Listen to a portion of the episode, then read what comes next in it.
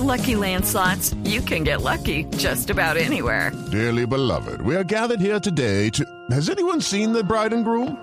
Sorry, sorry, we're here. We were getting lucky in the limo and we lost track of time. No, Lucky Land Casino, with cash prizes that add up quicker than a guest registry. In that case, I pronounce you lucky. Play for free at LuckyLandSlots.com. Daily bonuses are waiting. No purchase necessary. Void where prohibited by law. 18 plus. Terms and conditions apply. See website for details. Pues precisamente por esto, porque se vienen este fin de semana las elecciones más importantes de la Unión Europea, porque ya sabemos que Alemania es ese bastión del viejo continente, Gonzalo, es que Mariana, le voy a pedir el favor que salude a Tom Nuttall, que es el jefe de la oficina en Berlín de la importante revista inglesa The Economist, que le han hecho seguimiento. The Economist además ha publicado una serie de encuestas sobre quién es el más opcionado para llevarse una vez más el poder en Alemania. Tom Nuttall, thank you so much for being with us today. It's a pleasure to have you on our program. Thank you very much. Good to be with you. Mariana, por favor, pregúntele para empezar. Nosotros eh, sabemos que en los últimos eh, sondeos el señor Hornosh es el que se está llevando eh, eh, básicamente el primer puesto, pero lo que dicen las encuestas, faltando dos días para las elecciones allá en The Economist, es que...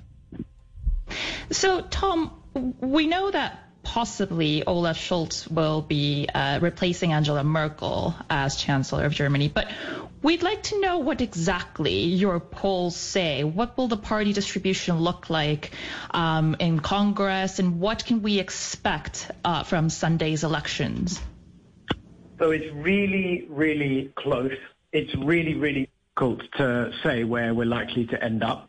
Um, the the final polls um, that we have today uh, show with the Social Democrats, who have Olaf Scholz as their candidate, have a very small lead over the conservative Christian Democrats. But it's such a small lead that it's entirely possible that uh, the Christian Democrats could overtake um, the Social Democrats in the last stretch of the campaign. Um, we at The Economist have our own model uh, to make predictions, which actually forecast that the Christian Democrats, the Conservative Party, um, have a two-thirds chance of becoming the largest party on Sunday. So as we go into the very last stretch of this campaign, it really is too close to call.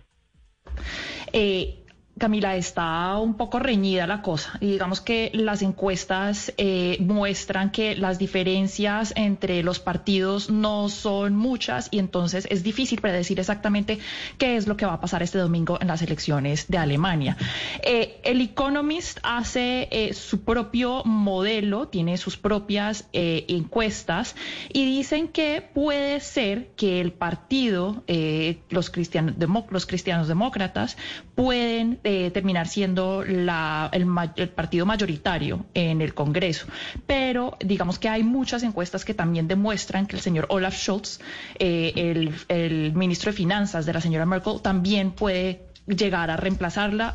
acordemos que él es de los socialdemócratas. Entonces, la cosa no está muy clara.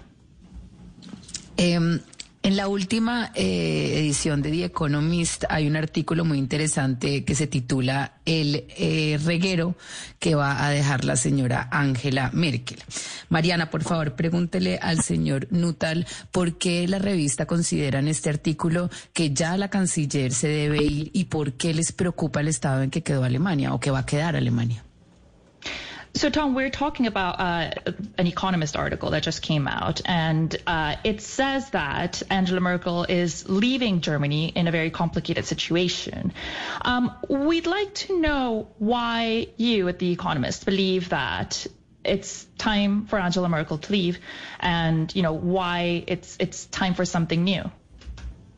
Yeah, so our, our assessment is a, is a, kind of mixed one of um, Angela Merkel as Chancellor. Um, she's led Germany and to a large extent Europe through some pretty good times. Um, Germany is a strong, wealthy, successful democracy. Um, it's not afflicted by some of the really strong polarization that you've seen in some other democracies, notably the United States. Um, and it's sort of strongly located in the heart of Europe, the most important European power. Um, the concerns, though, that we have are that there are some very serious challenges coming down the line for Germany. Um, there, there's a long list, everything from its low rate of investment in infrastructure, the difficulties that it will have meeting its climate change targets, a huge demographic problem as the population gets older and, and start to, to draw public pensions. Then if you look at European and foreign policy, um, Germany has sort of managed crises, but it's done nothing to prepare for a world, for example, in which the competition between America and China is just going to get much more severe. So what we worry about is that although Merkel has been a competent manager and she's also helped Germany and Europe cope with a succession of crises. She's done very little indeed to prepare Germany and Europe for some of these difficulties that are coming down the line in the 2020s. We're also a bit concerned that none of the parties, none of the candidates that are seeking to replace her really have offered much of a vision for dealing with these problems either. So it's clearly been a pretty good 15, 16 years for Germany with Angela Merkel in charge, but we're worried that the 2020s might look a little bit more difficult. Hmm. Camila, The Economist eh, tienen, digamos, eh, una opinión eh, un poco mixta de Angela Merkel. ¿Por qué? Porque, digamos, como canciller, ella ha liderado a Alemania y a Europa a través de unos, lo llaman unos tiempos muy buenos. Alemania es, una, es un país, una democracia fuerte, es un país rico, es una democracia exitosa y no tiene esa polarización que sí vemos, por ejemplo, en otros poderes mundiales como por ejemplo en Estados Unidos. Es el país, probablemente Alemania, más importante eh, de Europa pero pues ellos también tienen preocupaciones. Eh, hay muchas, muchos obstáculos, eh, muchos problemas que se avecinan y es una lista muy larga. Entonces, por ejemplo, Alemania ha, investido, ha invertido muy poco en infraestructura. El, el, tema de cumplir con esas metas para mitigar el cambio climático, eso no se ha cumplido mucho. Tienen un problema demográfico muy serio porque su, población se está envejeciendo, entonces van a tener unos problemas con las pensiones al futuro muy complicadas. Y bueno, en el tema de... Eh, política exterior tampoco ha hecho mucho, especialmente por entender dónde cabría Alemania en esta eh, competencia que hay entre Estados Unidos y China. Entonces, mientras Merkel ha sido muy buena, digamos, en los últimos 16 años, eh, ha hecho poco por preparar a Alemania hacia, hacia estas dificultades eh, en el futuro y a Europa tampoco la ha preparado. Entonces, digamos que eso es lo que les preocupa, pero también les preocupa que los candidatos que la la pueden reemplazar en este momento, pues tampoco tienen buenas propuestas para estos problemas. Entonces, mientras que los últimos 16 años fueron muy buenos para Alemania, pues les preocupa que los 2020 puedan ser distintos. Mariana, quedémonos un poco en el cambio climático y por favor pregúntele al señor Newton eh, que siempre pues eh, Angela Merkel habló con mucha frecuencia del cambio climático, pero quisiera que nos puntualizara un poco cuáles fueron las debilidades de ella o, lo que le faltó en ese aspecto. With the Lucky Land you can get lucky just about anywhere. This is your captain speaking. Uh, we've got clear runway and the weather's fine, but we're just going to circle up here a while and uh, get lucky. No, no, nothing like that. It's just these cash prizes add up quick. So I suggest you sit back, keep your tray table upright, and start getting lucky. Play for free at LuckyLandSlots.com. Are you feeling lucky? No purchase necessary. Void where prohibited by law. 18 plus terms and conditions apply. See website for details. So, Tom, you know going along the lines of what you said about climate change and how kind of Germany is falling short of meeting those targets, um, Angela Merkel has always talked about the importance of fighting climate change, but we'd like to know how how she fell short. Where did she go wrong? Why has Germany not done more to fight climate change? Climate is quite a good example, I think, of this tendency that you often have with Angela Merkel that we've seen over the years, which is to understand a difficult, complex problem like climate very thoroughly. She has a, a background as a, as a, scientist, and also to be able to explain it very clearly um, and in a very sort of calm, reassuring, non-partisan way to people. Um, but the problem comes with translating that analysis and that understanding into action. You've seen that in climate, you've seen that in foreign policy, you've seen that in a whole range of areas. And Germany now has some pretty tight targets to meet on uh, reducing um, emissions of carbon dioxide and other greenhouse gases by 2030 and 2045, by when it's meant to be carbon neutral. Um, this is now in the law. Um, but the abstract targets that are in the law is one thing. Coming up with concrete policies to meet them on transportation, on buildings, on energy, electricity, and so on is quite another.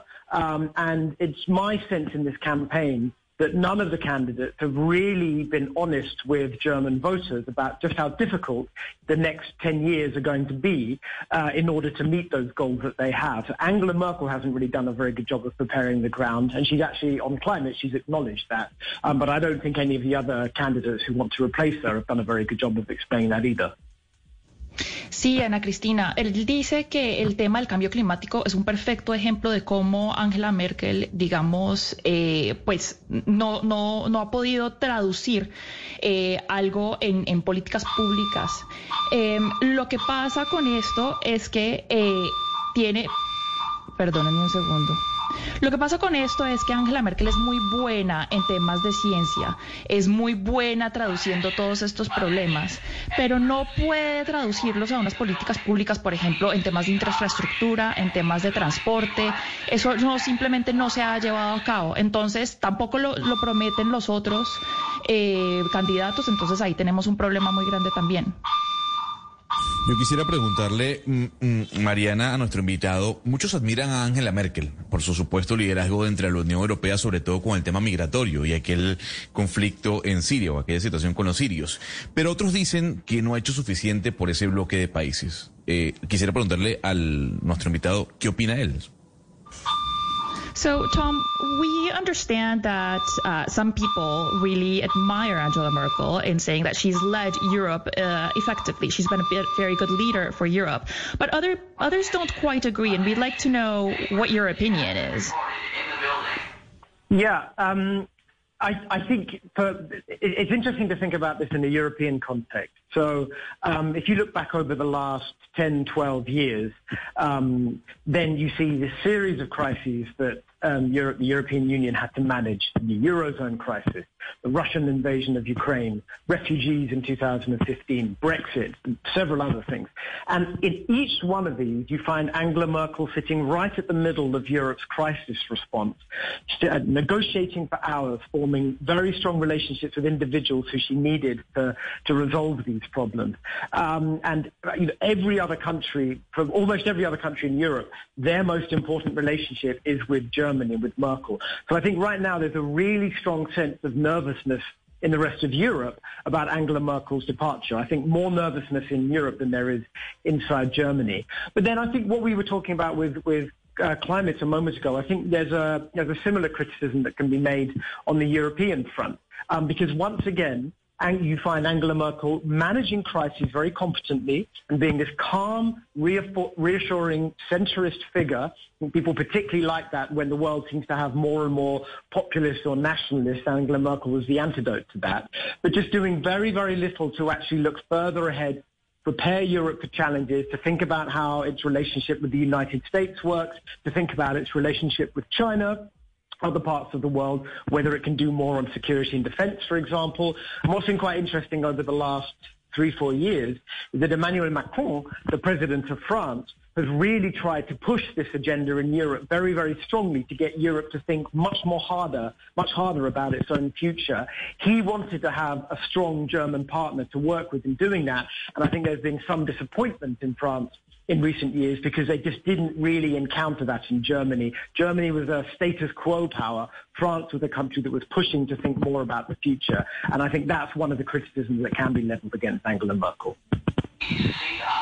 Ok, pues eh, Gonzalo, es interesante pensar en esto eh, dentro del contexto europeo. Si usted mira los últimos 10 o 12 años, usted va a ver una serie de crisis que pues la Unión Europea pudo manejar.